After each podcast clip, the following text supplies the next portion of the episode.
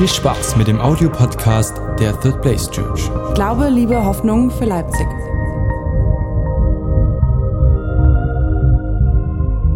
So, Leute.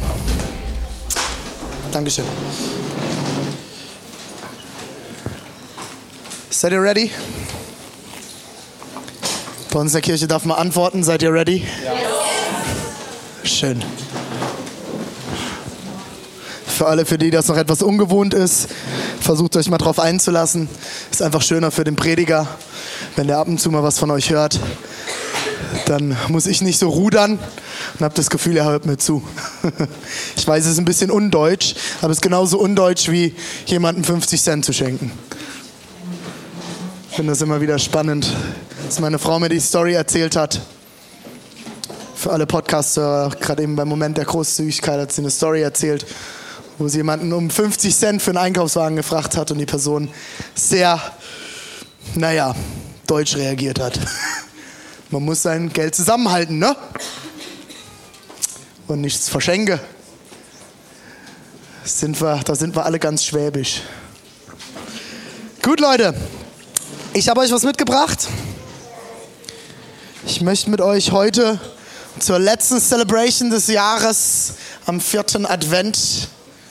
Das wäre der Moment, wo ihr Oh sagen hättet müssen. Wir üben noch. Zur letzten Celebration im Jahr, vierter Advent, wollen wir gemeinsam die Predigtreihe abschließen. Nicht. ja, das, war, das ist jetzt so Walk on the Line, ne? Also, oh, dass es zu Ende ist, aber uh, es kommt eine neue. Ihr habt schon richtig reagiert. Gibt ja immer so Leute, die einen leben in der Zukunft, die anderen in der Vergangenheit. Das hat sich wieder gut gezeigt. Nee, wir wollen heute gemeinsam die Predigtreihe Come to Worship zu Ende bringen. Ähm, ich freue mich, dass in der letzten Celebration noch so viele Leute da sind. Und ich hoffe, ich habe was mitgebracht, was euch noch mal ermutigt für die letzten Tage des Jahres 2015. Wir haben uns die letzten drei Sonntage haben wir uns mit Come to Worship beschäftigt. Der erste Sonntag war einer der beeindruckendsten für mich in diesem Jahr und einer der berührendsten in diesem Jahr. Und zwar haben wir uns mit dem, damit beschäftigt, wie wir Gott die Ehre geben können, dadurch, dass wir ihm ein Geschenk der Dankbarkeit bringen. Und wir haben das ganz praktisch mal gemacht, indem ich nicht gepredigt habe, sondern indem ganz viele Leute gepredigt haben. Indem wir ganz viele Leute haben, hatten aus der Gemeinde in beiden Celebrations an dem Sonntag, die Zeugnis gegeben haben. Es war ein sehr, sehr bewegender Sonntag. Ich weiß nicht, wer von euch da war. Ich bin, bis heute zehre ich davon, dass ich immer wieder dran zurückdenke, auch wenn ich montags morgens nach einem langen und vollen Sonntag manchmal so einen Durchhänger habe, weil mein Körper hormonell das Adrenalin vom Sonntag abbaut. Gibt es große Studien drüber, Pastors Monday. Das ist eine sehr, sehr herausfordernde Sache. Die meisten Kündigungen von Pastoren gehen montags ein. Nicht nur, weil sie dort die Zeit haben, eine Kündigung zu schreiben, sondern auch, weil der Körper wirklich das Adrenalin abbaut. Und ich habe dann immer so einen Kampf zwischen, es war ein Wahnsinnssonntag, aber ich fühle mich total müde und schlapp. Und an diesen Montagen, an diesem Montagmorgen, denn die gehen dann so bis um eins und dann habe ich mich meistens gefangen, ähm, brauche erstens meine Frau ganz viel Geduld mit mir. Und zweitens ähm, muss ich mich daran zurückerinnern, was Gott in der Kirche tut. Weil das sind dann so Momente, wo ich nur darauf schaue, öh, das Licht hat nicht so funktioniert, wie wir wollten, mein Stage-Display hat nicht funktioniert oder was auch immer. Und ganz, ganz schnell verfange ich mich dann da drin. Und deswegen ist es so wichtig, dass wir solche Momente haben, wo wir einander ermutigen mit dem, was wir erleben. Was wir erleben, was Gott in unserem, in unserem Leben tut, aber auch, was Gott durch unsere Kirche tut. Und ich bin so beeindruckt von diesem Sonntag gewesen. Und das war der erste Sonntag von unserer Reihe Come to Worship. Und als Symbol haben wir dazu auch auf der Folie die Hand, die das Geschenk reicht. Das Geschenk der Dankbarkeit. Jemandem anderem zu erzählen, was man mit Gott erlebt hat, bedeutet Gott Ehre zu geben. Das ist Worship, Leute. Wir denken immer nur, Worship ist, wenn wir Lieder singen. Worship ist in dem, passiert in dem Moment, wo du jemand anderem erzählt, erzählst, was passiert in deinem Leben. Und dann denken wir immer, ja, wir, wir wollen ja Leuten von Jesus erzählen. Hör mal auf damit und fang Leuten zu, an zu erzählen, was du erlebst. Könnt ihr mir folgen? Wenn ihr morgens auf der Arbeit seid und die Leute fragen, ah, wie war dein Wochenende? Ja, war ganz gut, hab freitags das gemacht, samstags das und ja, war ganz gut. Weiß nicht, wie es euch geht. Ganz schnell vergisst man den tollen Sonntag, was Gott in einem Leben tut. Und das sind die Möglichkeiten, wo man ganz ohne große Blumen und komisches Trala einfach erzählen kann, ich war, in einem Gottesdienst, das war der Hammer. So, was? Gottesdienst, das war der Hammer? Gab es Wein oder was? Ja, auch. Hat ein Abendmahl. Bei uns darf nicht nur der Priester trinken. Ein Hoch darauf. Nach zwei hätte ich ein Problem zu predigen. Der zweiten Sonntag haben wir uns damit beschäftigt, was es heißt, Gott auch mit körperlichem Ausdruck, auch was, was vorhin schon mal das Wort undeutsch verwendet, ist jetzt auch nicht so eine, der deutsche Klassiker, dass wir uns, wenn was Spirituelles kommt, dass wir uns da körperlich Ausdruck zu verleihen. Deswegen haben wir uns mal ganz klar damit beschäftigt, dass die Bibel gerade auch zu den Männern, habe ich an dem Sonntag gesprochen, darüber redet, dass wir unsere Hände zur Ehre Gottes heben sollen.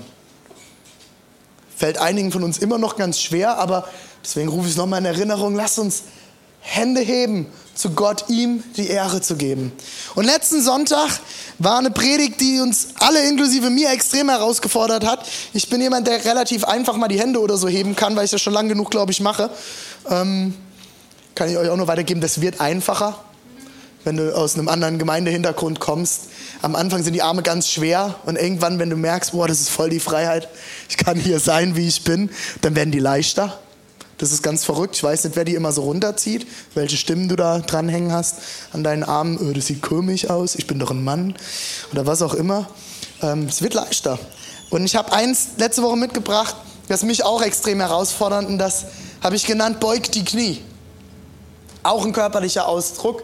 Ist der zweite körperliche Ausdruck, der am meisten Verwendung findet im Wort Gottes zum Thema Anbetung, ist sich zu knien zu, runter zu beugen und Gott als dem König der Könige Ehre zu geben. Nicht nur der Freund, nicht nur Jesus der Kumpel, was wir ganz oft drüber wieder reden, nicht nur Gott der Vater, der Kuschelbär, sondern auch König der Könige, vor dem ich Ehrfurcht habe, dem ich die Ehre gebe. Und heute wollen wir gemeinsam abschließen mit meinem, meines Erachtens nach dem absoluten Zentrum von Worship. Das, was Worship komplett eigentlich ausmachen sollte. Das, was Worship zutiefst zu etwas Persönlichem macht und nicht nur Lieder trällern. Und das ist, habt es übertitelt, überschrieben mit Schütte dein Herz aus. Entschuldigung, wenn ich mal wieder zu den Männern dort an der Stelle rede, weil ich glaube, für uns ist das, fällt ein bisschen schwerer. So, wir emotionsgeladenen Männer, wenn wir drei Bier getrunken haben. Dann kommt man dann auch zu mehr Emotionen als Fußballemotionen.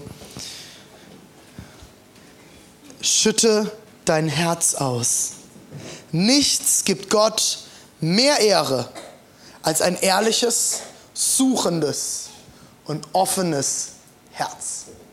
Wenn du mitschreibst, und das empfehle ich immer wieder, das darfst du tun, analog oder digital bei uns, ähm, kannst dir eine E-Mail selber schreiben, dann liest du sie morgen nochmal. Dann ist das der erste Satz, den du dir aufschreiben kannst. Nichts gibt Gott mehr Ehre als ein ehrliches, suchendes und offenes Herz. Und es ist eigentlich ist es total schizophren von uns Menschen manchmal, dass wir vor Gott kommen und denken, wir müssten uns anders verhalten. Weil wenn wir wirklich an diesen Gott glauben, wenn er wirklich Gott ist ne, und über allem steht, okay, dann weiß er doch eh alles. War einer meiner witzigsten Momente, als wir angefangen haben, vor ungefähr einem Jahr mit Small Groups. Oder ein bisschen kürzer eigentlich noch als ein Jahr. Und wir haben äh, zusammengesessen mit ein paar Männern. Ich hatte am Anfang eine Männer-Small Group. Ähm, es war eine relativ schöne Zeit. aber auch immer mal wieder herausfordernd, wenn, Männer, wenn man Männer herausfordern möchte zu reden. Deswegen gab es für uns Bier. Macht es einfacher manchmal. Aber für alle Podcast-Hörer, wir haben uns natürlich nicht betrunken. Nicht, dass ich wieder morgen drei E-Mails kriege. einer der witzigsten Momente war, wir haben mit Männern zusammengesessen, wir haben uns ausgetauscht und unterhalten. Es war alles super easy, total cool und super flow. Jeder hat von sich persönlich erzählt, ähm, wie es gerade auf der Arbeit läuft, äh, wie es zu Hause läuft, äh, was man am Auto verändert hat und, äh, und so, was halt Männer so reden. Und äh, dann, ich habe immer gesagt, wir, es ist alles easy bei uns, das Small Group. Wir machen das ganz locker und ganz, ganz natürlich. Das Einzige, was ich möchte, ist, dass wir auseinandergehen, ohne miteinander zu beten. Und dann kam der Moment, wo ich gesagt habe, hey, lass uns beten. Und einer hatte sich gerade eine Zigarette gedreht und angezündet. Und, äh, und dann guckte er mich so an und wollte die Zigarette ausmachen. Dann habe ich da gestanden, äh, habe ich da gesessen und gesagt, was machst du da? Na gut, wollte jetzt meine Zigarette ausmachen, wir beten ja. Dann habe ich gesagt, äh, cool.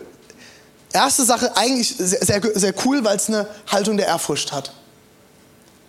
Das kannte er. Dann habe ich gesagt, warum machst du denn die aus? Ja, wir beten, da kann ich ja nicht bei rauchen. Da habe ich gesagt, ja, kannst du rauchen und beten. Ich dachte, ja, funktioniert, glaube ich, ganz gut. Ich gesagt, ich verstehe deine Ehrfurcht das, finde ich, das ehre ich. Aber ich will dich auch dazu zum Nachdenken anregen. Gott sieht auch eine Minute vorher, dass du rauchst. Es ist schizophren. Das heißt nicht, dass ihr jetzt alle beim Beten rauchen sollt. Ich sage immer, jede Zigarette dem Herrn eine Minute näher, aber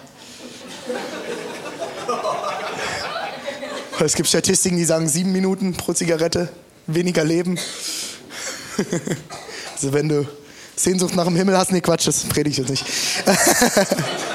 aber ich finde das total interessant. Wir ähm, ich habe das auch schon mal in der Predigt das Beispiel gebracht von einem großen amerikanischen Pastor, den ich immer wieder verfolge.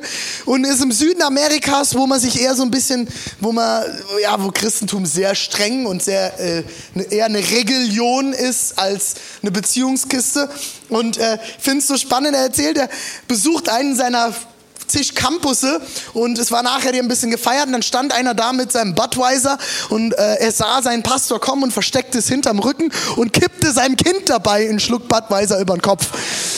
Und der Pastor kam auf ihn zu und sagte, hey, what's your problem? You baptized your baby with a Budweiser. Und er so, oh, did I?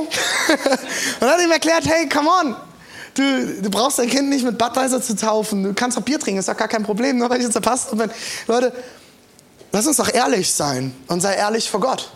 Und das ist der erste Punkt für, wenn, wenn du Gott dein Herz ausschütten möchtest, wenn du lernen willst, wahren Lobpreis zu machen, hör auf, dich zu verstellen vor Gott. Gott weiß eh, was in deinem Herz vorgeht. Gott weiß eh, was du vor zwei Minuten getan hast, was du vor drei Tagen getan hast, was du vor einem Jahr getan hast. Wenn jemand das weiß und damit umgehen kann, dann Gott. Wir davon an, ausgehen, dass es diesen großen, übernatürlichen Gott über allem gibt. Das ist einer unserer Hauptwerte, den wir nicht mal auf unserem Paper auf eurem Tisch stehen haben, den wir aber versuchen so stark zu prägen, wie es geht in unserer Kirche, ist es authentisch zu sein. Sei, wer du bist. Weil Gott kennt dich eh schon. Und er hält es aus, auch wenn es mir vielleicht manchmal schwerfällt, dich so auszuhalten. Aber Gott hält dich aus.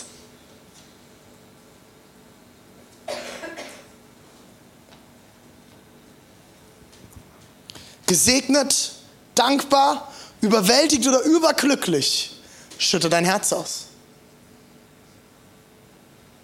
Manchmal das Gefühl, man existiert nur.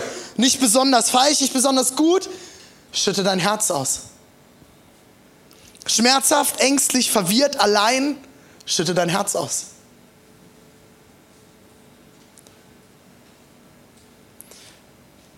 Glaubst du an einen aktiven Gott? Ein Gott, der aktiv eingreifen kann? Oder bist du so sehr vom Humanismus schon geprägt worden, dass es einen Gott gibt? Das ist so diese Energie, diese Macht, aber die hat nichts persönlich mit mir zu tun. Glaubst du, dass es einen aktiven Gott gibt, der sich für dich persönlich interessiert? Ich glaube, dass das eine der größten Herausforderungen teilweise von moderner Theologie ist. Ich bin, ich liebe Theologie. Und ich ehre auch moderne Theologie. Die hat uns vieles Positives gebracht. Aber eine Sache, die sie an manchen Stellen ausgemerzt hat, bestimmte Theologen, die davon ausgehen, es gibt keinen persönlichen Gott. Die gehen nur von diesem König aus, der weit entfernt ist. Dieser Opa, der da oben auf dem Thron sitzt und ich bin weit weg. Ich will mit euch den ersten Vers oder die ersten Verse für heute mit euch lesen. Aus dem Psalm 142, 2 bis 4. Ist heute ein bisschen klein. Wenn du es nicht lesen kannst, musst du mir zuhören. Es ist ein bisschen länger. Psalm 142, 2 bis 4. Mit lauter Stimme schreie ich zum Herrn. Ja, laut flehe ich zum Herrn. Ich schütte mein Herz vor ihm aus und klage ihm meine Not. Auch wenn ich allen Mut verliere, wachst du doch schützend über meinem Weg. Dort, wo ich gehen muss, hat man mir Fallen gestellt. Wohin ich auch schaue, da ist niemand, der sich um mich kümmert. Wer kennt das Gefühl? Ein paar sind ehrlich. Ich kenn's. Der Moment, alle überall auf meinem Weg sind Fallen gestellt und du tappst von einer Falle in die nächste. Das sind manchmal so, manchmal so Kleinigkeiten, so blöde Tage. Ich bin so ein Typ, mir fällt dann alles runter. Ich mache dann alles kaputt. Zwei Wochen ein Handy, kaputt. Toll. Es können auch tragischere Dinge sein. Wir kennen das alle, wenn wir im Leben nur Fallen haben. Und egal wohin ich schaue, es ist niemand, der sich um mich kümmert. Ich bin allein. Jede Zuflucht habe ich verloren. Keiner fragt nach mir. Willkommen im Opferdeutschland. Kennen wir alle, oder? Wenn du es nicht kennst, cool. Das ist super. Ehrlich. Es gibt Leute, die kennen das nicht. Das ist der Hammer. Ich kenne es nur zu gut. Und das Interessante finde ich aber, wie das anfängt, es fängt nicht an mit nur Klagen, sondern mit, dass es alles schlecht ist, sondern es fängt an mit einem Schreien zu Gott. Hast du schon mal zu Gott geschrien? Wir haben gelernt, leise zu reden, oder? Komme Jesus an, sag Am besten so, dass es keiner versteht. Wusstet ihr, dass es in der Bibel meines, meines Wissens nach zwei Stellen gibt, wo leise gebetet wird? Zwei Stellen, wo es nicht laut gebetet wird. Und die eine Stelle ist mit Mirjam am Fluss. Und die Leute, die dazukommen, denken so, sag mal, hat diese noch alle? Was machen die da? Weil sie es nicht kennen. Die Bibel kennt eigentlich lautes Gebet, also ausgesprochenes Gebet und vor allem auch, hallo liebe Deutsche, lautes Gebet. Ein Hoch auf mich. Das ist immer wieder Befreiung, wenn ich das Wort Gottes lese und da steht auch mal, man darf laut sein. Es gibt auch eine Stelle bei Paulus, dass Jesus laut gepredigt haben soll. Hm, schwierig für uns Deutsche vor allem auch für uns Deutsche, die im Humanismus aufgewachsen sind oder vielleicht auch in Kirchen aufgewachsen sind, wo beten, Hände falten, Kopf neigen und leise in sich hinein beten oder nur leise beten, Gebetsgemeinschaft einer nach dem anderen. Immer schön alles geordnet. Wir sind Deutsche. Das ist ein Vers, der ist nur für uns geschrieben. Alles geschehe im Gottesdienst mit Recht und Ordnung. Das hat Paulus extra für uns geschrieben. Ich glaube, wir haben manchmal ein eine falsche Vorstellung davon, was es heißt, zu beten was es heißt, Gott unser Herz auszuschütten. Wenn es dir nicht so dolle geht, schrei halt mal. Fahr raus in den Wald, schnapp dein Fahrrad, fahr zum Kossi, wo keiner ist und schrei mal. Einer meiner größten Durchbrüche im Glauben war der Moment, wo ich eine ganz, ganz heftige Phase hatte. Ich war kurz vom Burnout und ich habe mir eine Zeit genommen, wo ich eine Auszeit hatte äh, in einem Kloster, mitten in den Weinbergen überm Rhein und ich, ich habe geguckt, niemand war da habe extra geguckt, nicht, dass da irgendwo noch so ein Winzer steht und der kommt nachher und bringt einen Arztkoffer mit oder so oder bringt die Zwangsjacke. Ich habe geguckt, dass ich alleine bin. Und dann habe ich in diesem Weinberg geschrien und ich habe geschrien, Gott, wo bist du? Ich bin allein. Ich reiß mir den Hintern für dich auf. Ich mache alles. Ich bin seit Jahren diene ich dir. Und ich bin allein und mir geht's beschissen. Hast du das schon mal gemacht? Ist gut, gell? Ist befreiend, oder? Wenn du es noch nie gemacht hast, tu's. Wenn du in den Moment kommst, das nächste Mal, und du fühlst dich so, setz dich auf dein Fahrrad, in dein Auto, auf dein Pferd und raus. Und schrei einfach mal. Ich habe den Satz vorhin schon mal gebracht, den kannst du dir nochmal aufschreiben und fett markieren. Gott hält dich aus. Das ist ein Satz, den sage ich immer wieder. Den haben einige von mir auch unter vier Augen schon gehört. Gott hält dich aus. Ich habe bei meinem Mönch damals gesessen und der guckte mich einfach nur an. Herr Wagner, Gott hält sie aus. Das von einem, das von einem Katholik. Ja, es gibt so einige, die haben da immer ihre Probleme mit der katholischen Kirche. Ich nicht. Ich habe da viel gelernt. Da hält sie aus. Das ist so ein ganz alter Mönch, saß er da auf seinem Sessel. Herr Wagner, fühlen Sie das denn? Fühlen Sie die Gnade Gottes? Ich, nee. Aber ich weiß es doch. Ich habe doch die Theologie in meinem Kopf. Ich dachte, das interessiert mich nicht. Die Theologie interessiert doch nicht, wenn sie es nicht fühlen und wenn sie es nicht wirklich tief verinnerlicht haben.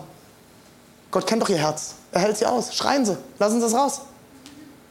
Und das soll was verändern? Ja, machen Sie mal. Einer meiner größten Durchbrüche im Glauben. Ehrlich zu sein vor Gott.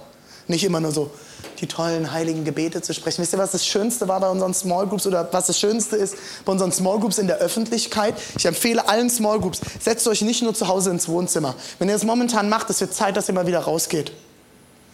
Zu beten in der Öffentlichkeit, das verändert das gesamte Gebet. Weil da spricht man keine großen heiligen Floskeln. Es könnte mein, mein Chef nebenan sitzen oder mein Arbeitskollege. Dann betest du ganz anders. Ich habe selten so viele unheilige Gebete gehört, als ich mit meinen Jungs in der Kneipe gesessen habe.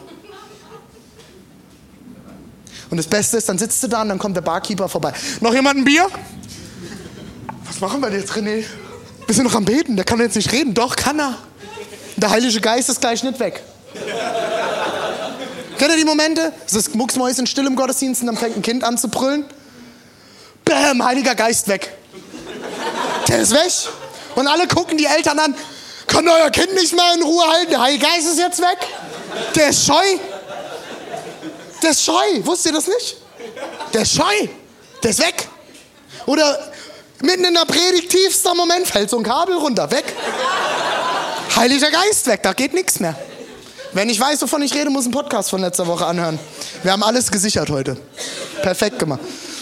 Leute, ist doch alles, Entschuldigung, wenn ich es mal so auf den Punkt ist doch Bullshit. Entschuldigung für alle englisch sprechenden Leute. Aber es ist doch Käse. Ist doch Wurst. Ich glaube, das sagt man eher sexy aus. Ist doch Wurst. Ist Wurst. Schön hinten. Hinten drin habe ich mir sagen lassen. Ich übe noch. Wurst. Erkenn dich doch. Kenn doch dein Herz. Er hält dich aus. Wo ist dein Zufluchtsort? Ich weiß nicht, was du für ein Kind warst. Ich war nicht so das ängstliche Kind, aber es gibt sehr ängstliche Kinder. Und das ist jetzt nicht positiv, negativ, ist einfach eine Tatsache. Es gibt Kinder, die sind ein bisschen ängstlicher, sensibler und es gibt Kinder wie mich, die sind nicht so ängstlich und nicht so sensibel. Die packen auch fünfmal auf die Herdplatte und verstehen es nicht. Und es tut halt weh, aber macht ja nichts. Aber ich glaube, was wir trotzdem fast alle kennen, sind diese Momente, wo man klein ist und die Monster kommen. Kennt ihr das? Alle Eltern? Schon so ein Monsterkind gehabt? Äh, Kinder, die Angst vor Monstern hatten? Es ist total subtil, Leute. Es ist mega subtil. Aber jedes Kind hat dann seinen Zufluchtsort, wo die Monster einem nichts anhaben können. Bei den einen ist es im Schrank. Die klettern in den Schrank rein, machen die Tür zu und dann kommt das Monster da nicht rein. Das hat nämlich den Schlüssel nicht. Da bist du sicher. Käse, aber es ist so. Oder die Kinder, die sich unter das Bett legen. Du bist unterm Bett und du darfst nicht die Hand rausstrecken, weil sonst kommt das Monster von oben und greift deine Hand und du bist raus. Aber solange du unter diesem Bett bist und kein Fitzelchen von dir rausguckst, bist du sicher. Total hirnrissig, aber du bist sicher. Gibt keine Monster. Nur, dass du Bescheid weißt. Immer schön Limo trinken. Aber kennt ihr das? Wisst ihr das? Und dann gibt es die Kinder, die laufen dann zu ihren Eltern. Die hüpfen dann bei Mami und Papi ins Bett. Da ist auch sicher. Da gehen keine Monster hin. Weil Papa ist stärker. Und die Mama lauter. Total subtil. Wo ist dein Zufluchtsort? Wo rennst du hin? Wo hast du deinen sicheren Ort? Wo dir nichts passieren kann? Wo kein Monster dir was tun kann? Wo hast du den Ort? Der Psalmist schreibt, er schüttet sein Herz aus und weiß, dass Gott da ist. Entschuldigung, Steve. Wollte ich nicht ins Schlagzeug werfen. Ich glaube, den meisten von uns geht es so, dass unser Zufluchtsort bei irgendeiner Person ist. Vielleicht bist du so jemand, der sich schnell an einen Partner klammert. Und du wunderst dich, dass dir die Männer weglaufen. Dann ist dein Mann, dein Freund, dein Partner der Zufluchtsort. Der hält dich nicht immer aus. Der kann sich Mühe geben. Aber ist dein Partner wirklich die Person, wenn du alles rauslässt, mal alles, komplett, komplett loslässt, der dich aushält? Ich weiß nicht, was du für einen Partner hast oder wie du drauf bist. Bei uns ist es immer herausfordernd.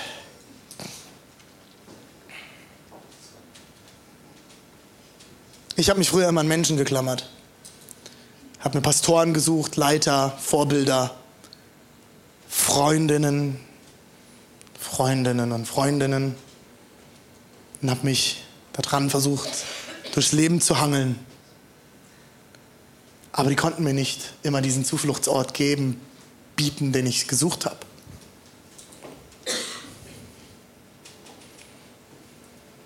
Wo ist dein Zufluchtsort? Wenn du dein Herz ausschüttest, und damit will ich schließen, drei Punkte. Wenn du deinen Moment gefunden hast, wo du wirklich mal sagst, okay, Gott, jetzt wird's ehrlich, jetzt wird's ernst. Jetzt bin ich gespannt, ob du mich aushältst. Da habe ich drei Sachen. Der erste Punkt, und das ist ein Classic, Leute, den haben wir im letzten Quartal so oft miteinander besprochen.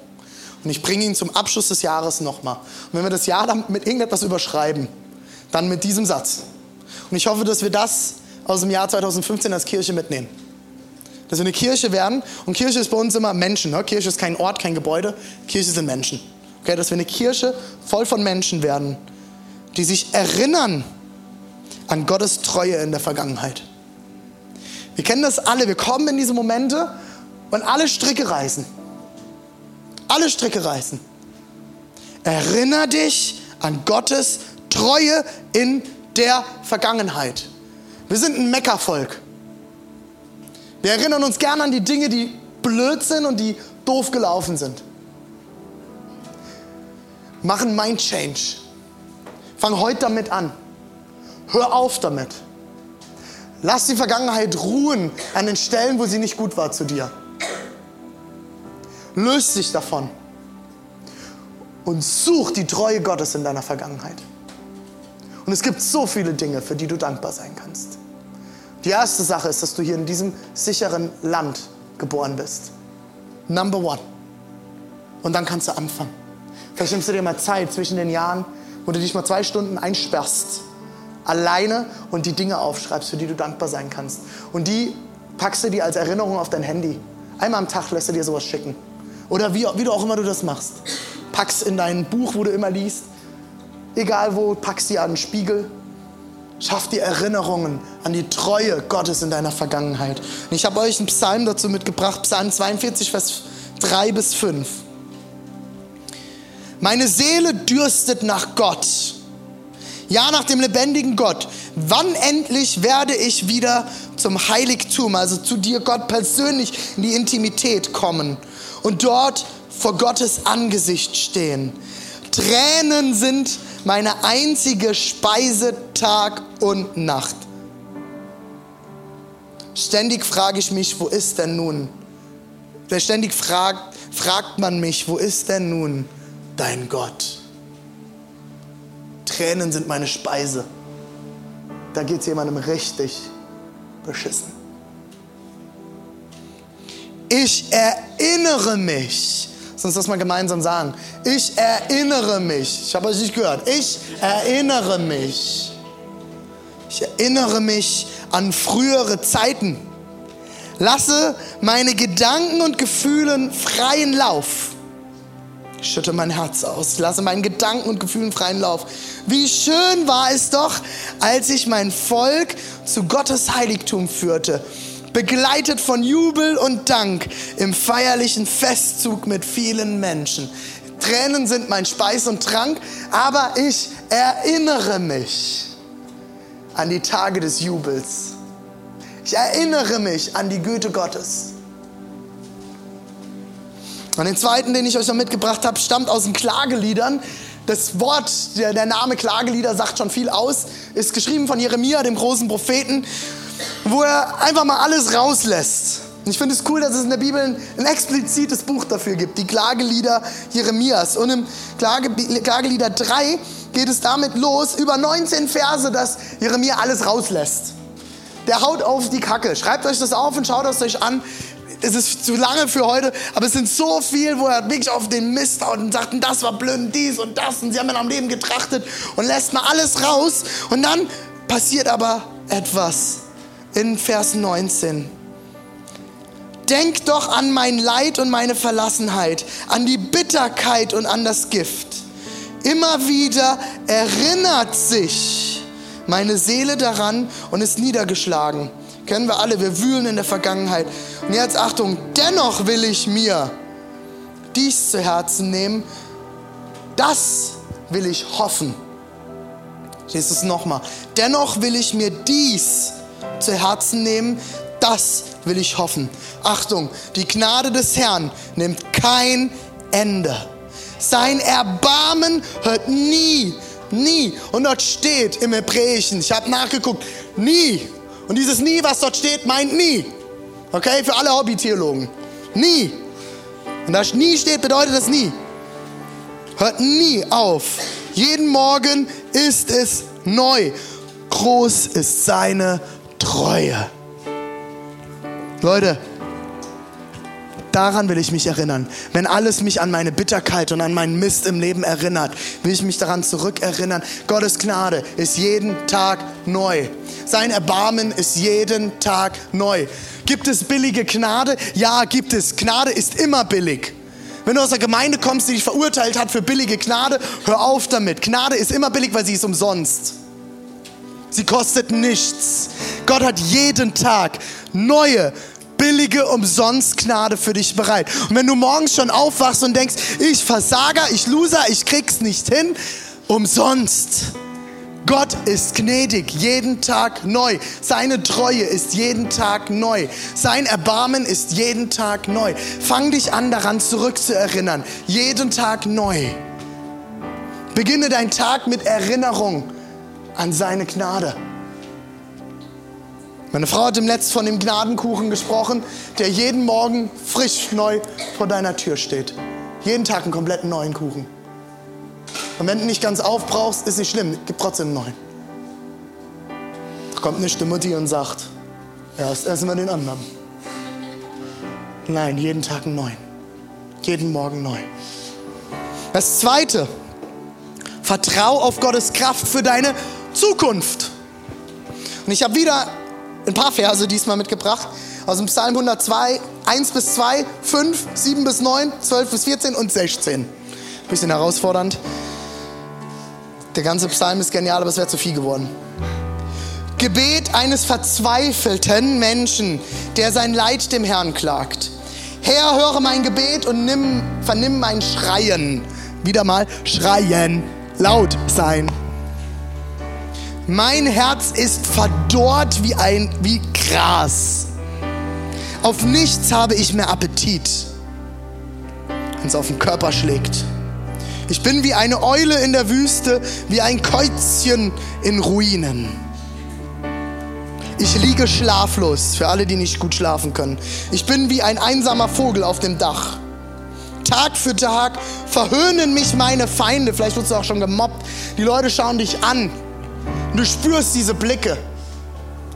Mich verhöhnen meine Feinde. Sie verspotten und beschimpfen mich. Mein Leben schwindet dahin wie ein Schatten am Abend. Ich bin wie Gras, das vertrocknet. Mann, oh Mann. das ist ganz schön bergab. Erinnert mich an den Moment, den der Benny vor ein paar Wochen bei seinem Zeugnis erzählt hat in Mallorca, wo er an, diesem, an dieser Klippe stand und sagte, Gott, wo bist du? Begegne mir. Das sind diese Momente.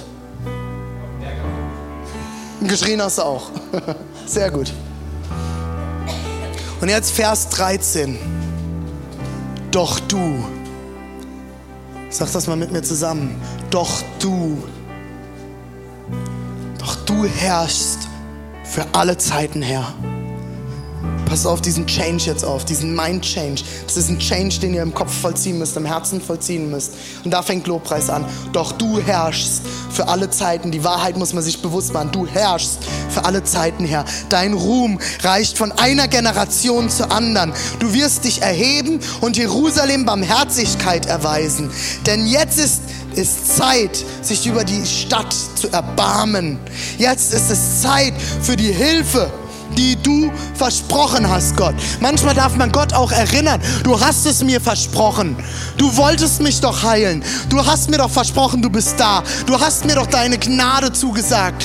Zeig sie mir wieder. Du hast mir das zugesagt, du hast mir das versprochen. Erinner vielleicht Gott auch mal daran in deinem, in deinem Gespräch mit ihm. Du hast versprochen, die Völker werden den Herrn fürchten und alle Könige der Erde werden vor seiner Herrlichkeit erbeben. Alle Feinde. Alles, was sich nur niederreißt. Und selbst wenn du keine körperlichen Feinde hast, wir haben vor, vor dem Gottesdienst, habe ich heute einen kurzen Input gegeben für alle, die heute aufgebaut haben, wo es darum geht, die meisten Kämpfe kämpfen wir innerlich, nicht äußerlich. Hier fängt es an, Leute. Wo sind deine inneren Feinde, die dich immer wieder versuchen zu zerstören? Die werden erbeben vor dem Ruhm und der Größe Gottes, dem Gott, der eingreifen will in dein Leben, der mehr bereit hat, der Gnade bereit hat. Achtung, schreib dir das auf. Kämpf dich durch den Schmerz zur Anbetung durch. Manchmal ist das ein Kampf. Das ist eine Entscheidung, wo ich sagen muss, und jetzt in Jesu Namen, es hört auf, ich muss aufhören zu meckern. Das macht mich nur kaputt, das bringt nichts. Es zerstört mich, es zieht mich runter und ich entscheide mich. Und das ist sehr schwer in Deutschland, Leute, weil alles um uns herum meckert. So weit, dass wir gegen die Flüchtlinge gehen. Wir haben alles, was wir brauchen, mehr als genug. Und wir sind nicht mal bereit zu teilen. Aufzustehen und einen Schlussstrich zu machen mit diesem Egoismus. Und zu sagen, es geht nicht um mich, es geht um Gott. Und seine Treue ist größer, seine Nähe ist größer und seine Gnade ist jeden Tag neu. Erinner dich daran. Entscheide dich dafür. Hör auf zu betteln. Starte mit Wahrheiten auszubeten. Vielleicht kennst du nur zwei Formen von Gebet, Dank und Bitte. Danke Gott, dass du gut bist. Bitte schenk mir viel Konzentration für meine Seminararbeit morgen. Hör auf zu betteln und proklamier die Wahrheiten Gottes. Ich bin geliebt. Es ist eine Wahrheit. Feind, halt's Maul. Ich bin geliebt. Ich bin nicht einsam. Ich bin nicht alleine, weil Gott ist da. Fang es an auszurufen über deinem Leben, zu proklamieren. Die Wahrheit, nicht die Lüge. Die Lüge zerstört. Der Feind, Satan oder wie man ihn auch immer nennen will, wird der Lügner genannt im Wort Gottes. Er ist der Lügner. Er ist der Zerstörer. Satanus, der Gegenspieler, der immer was dagegen hat. Vielleicht sagst du, kommst du aus christlichen Kreisen, die dir immer wieder, wir sind gegen alles. Wir schreiben auch nur Bücher gegen alles. Wir sind gegen Willow Creek, wir sind dagegen, die sind alle blöd. Aber wir haben die Wahrheit und Weisheit mit Löffeln gefressen. Raus damit. Wir sind nicht dagegen, wir sind dafür. Wir sind für die Liebe Gottes, wir sind für Gnade, wir sind für Treue, wir sind für Größe, wir sind für Königlichkeit. Wir sind für Liebe. Und wenn wir Leute nicht passen, dann ist es so die Liebe regiert. Schütte dein Herz aus. Er hält dich aus. Und wenn du wieder an dem Moment bist, denk dran, doch du Gott. Proklamier das über deiner Zukunft, doch du Gott. Schreib dir diesen Satz auf, doch du Gott. Vielleicht schreibst du dir an deinen Spiegel morgens, wenn du aufstehst und du guckst wieder in den Spiegel so, uh, wer bist denn du? Doch du, Gott bist größer. Und nach der Dusche werde ich wieder besser aussehen. Ich mache das morgens unter der Dusche. Nimm dir die Zeit. Unter der Dusche. Ich bin morgens, bevor ich keine Dusche hatte, bin ich unerträglich. Das ist wie, mein, wie für andere Leute der Kaffee. Ich muss unter die Dusche und dann muss ich mich ausrichten. Klarheit und Weisheit reinbringen. Hör auf zu betteln, starte mit Wahrheiten anzubeten. Und der letzte Punkt, mache deinen Schrei zu einem Geschenk, Schrägstrich Opfer für Gott. Leute, wir denken immer, wir dürfen Gott nicht anschreien, wir dürfen nicht die Wahrheit ausrufen. Die Bibel spricht davon, dass wenn wir vor Gott unseren Ruf bringen, unser Schrei bringen, das ist ein Geschenk für Gott. Es ist ein Opferdienst vor Gott. Und ich will euch einen Vers dafür auch zeigen. In Klagelieder 2, Vers 19 heißt es, Steh auf, das ist der erste Punkt. Das muss man manchmal, muss man sich das morgens sagen. Steh auf, René. Es wird Zeit, jetzt aus dem Bett zu kommen. Steh auf. Schrei in der Nacht. Schrei. Schon wieder Schrei. Schrei in der Nacht zu Beginn jeder Nachtwache. Schütte dem Herrn dein Herz aus wie Wasser. Heb deine Hände. Ihr hört? Wir, wir, schnüren heute einen Sack zu. Heb deine Hände wegen deiner Kinder zu ihm auf, die an allen Straßenecken verhungern. Heb deine Hände und schrei zu Gott.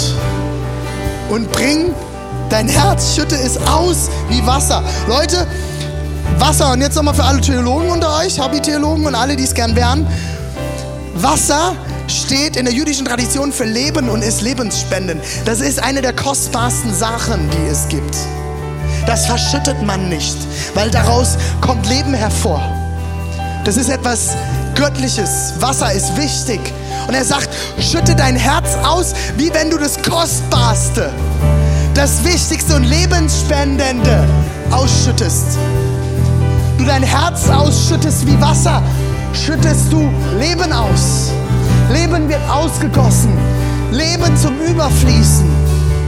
Es ist kostbar, dein Herz für Gott auszuschütten, ihn zu schreien, Gott. Ich bin ehrlich, ich gebe dir alles, ich lasse es raus. Und der letzte Vers, Leute, Philippa 2,17.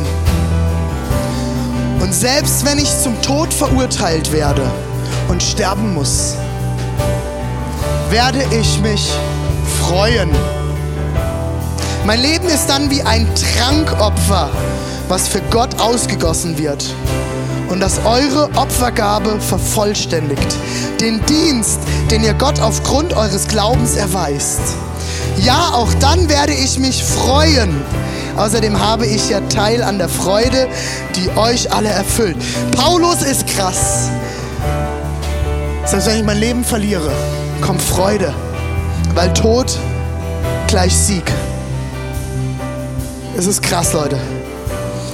Wir sollen unser Herz bringen wie ein Trankopfer vor Gott. Das Trankopfer ist im 1. Mose eingeführt worden und, und komplettisiert, vervollständigt das Morgen- und das Abendopfer. Und es wird Wein geopfert und in manchen Zeiten Wein mit kostbarem Öl ver vermischt. Und es gilt als Wohlgeruch für Gott. Gott soll das Opfer, das ich bringe, wohl riechen. Und Paulus schreibt hier an der Stelle, wenn wir kommen und unser Herz ausschütten, ist es wie wenn wir so ein Trankopfer bringen. Es ist wie wenn wir dieses Öl vergießen und es wird Gott wohl schmecken, wohl riechen. Wenn wir dieses, diesen Wein vergießen und Wein ist in, ist in der Bibel immer ein Zeichen von Wohlergehen, von Reichtum und von Freude. Wenn wir unser Herz ausschütten, ist das Freude, ist das Reichtum und ist das Wohlergehen. Erinner dich an Gottes Treue in der Vergangenheit. Vertrau auf Gottes Kraft für deine Zukunft. Mache deinen Schrei zu einem Geschenk für Gott. Seid ihr motiviert? Seid ihr motiviert, ehrlich zu sein vor Gott, ihm alles hinzugeben? Ehrlich zu sein, weil er hält euch aus. Seid ihr motiviert? Lass uns aufstehen, Leute.